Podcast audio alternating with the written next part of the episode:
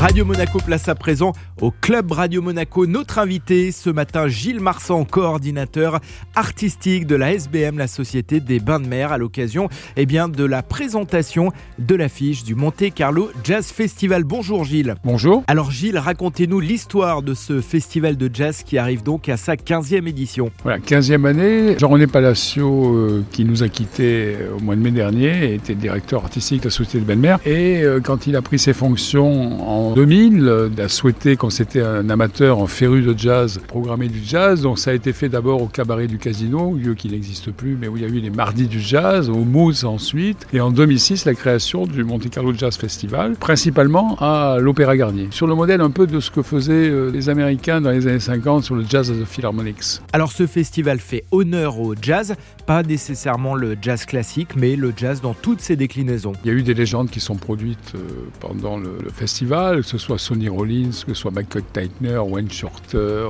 Diana Krall, euh, Chick Corea, euh, Herbie Hancock, etc. Et puis Jean-René aussi, dans les premières parties de ce festival de jazz, euh, faisait découvrir des artistes. hein. Par exemple, Avishai Cohen, que nous avons dans le programme cette année, s'est produit pour la première fois au Moods en 2008. Ensuite, il a fait un concert à l'Opéra Garnier avec l'Orchestre Philharmonique plus tard. Et là, il se reproduit pour la troisième fois. Ibrahim Malouf aussi, qui a fait une première partie en 2012, a fait Bercy ensuite en 2016. Il a rempli Bercy plusieurs soirs et puis il est revenu plusieurs fois au Festival de Jazz. Et Marcus Miller, qui était un peu la signature de Jean René sur ce Festival de Jazz, qui s'est produit deux fois avec l'Orchestre Philharmonique de Monte-Carlo en 15 ans, qui est venu sept fois. Alors malheureusement, cette année, il était prévu qu'il vienne le 30 novembre pour faire un hommage à Jean René et la tournée de Marcus Miller a été annulée, donc l'hommage n'est que reporté à l'année prochaine, je pense. Nous commençons le festival le 23 novembre avec Avishai Cohen. Le lendemain, le 24 novembre, nous avons Jamie Ce sera un concert jazz. Par rapport à cet été, c'était un concert plus pop, etc.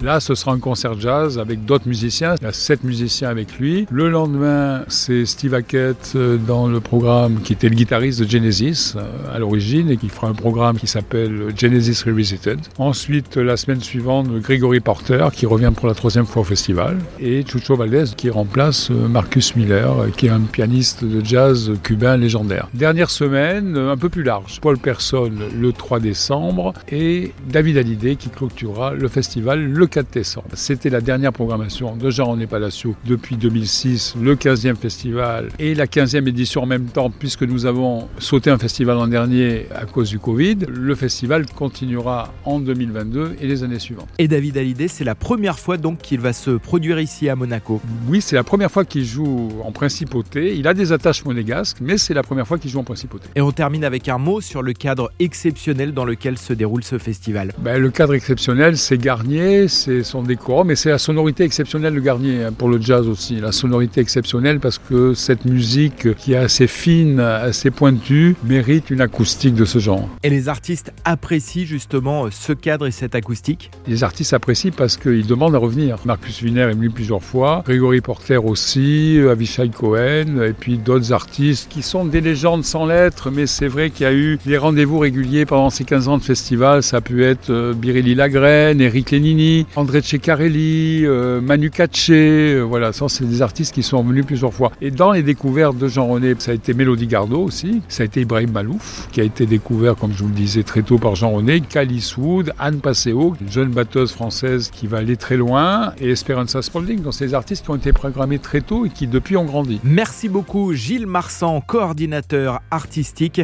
pour SBM, la Société des Bains de Mer. Merci beaucoup et à bientôt au mois de novembre et décembre et peut-être l'année prochaine. Merci.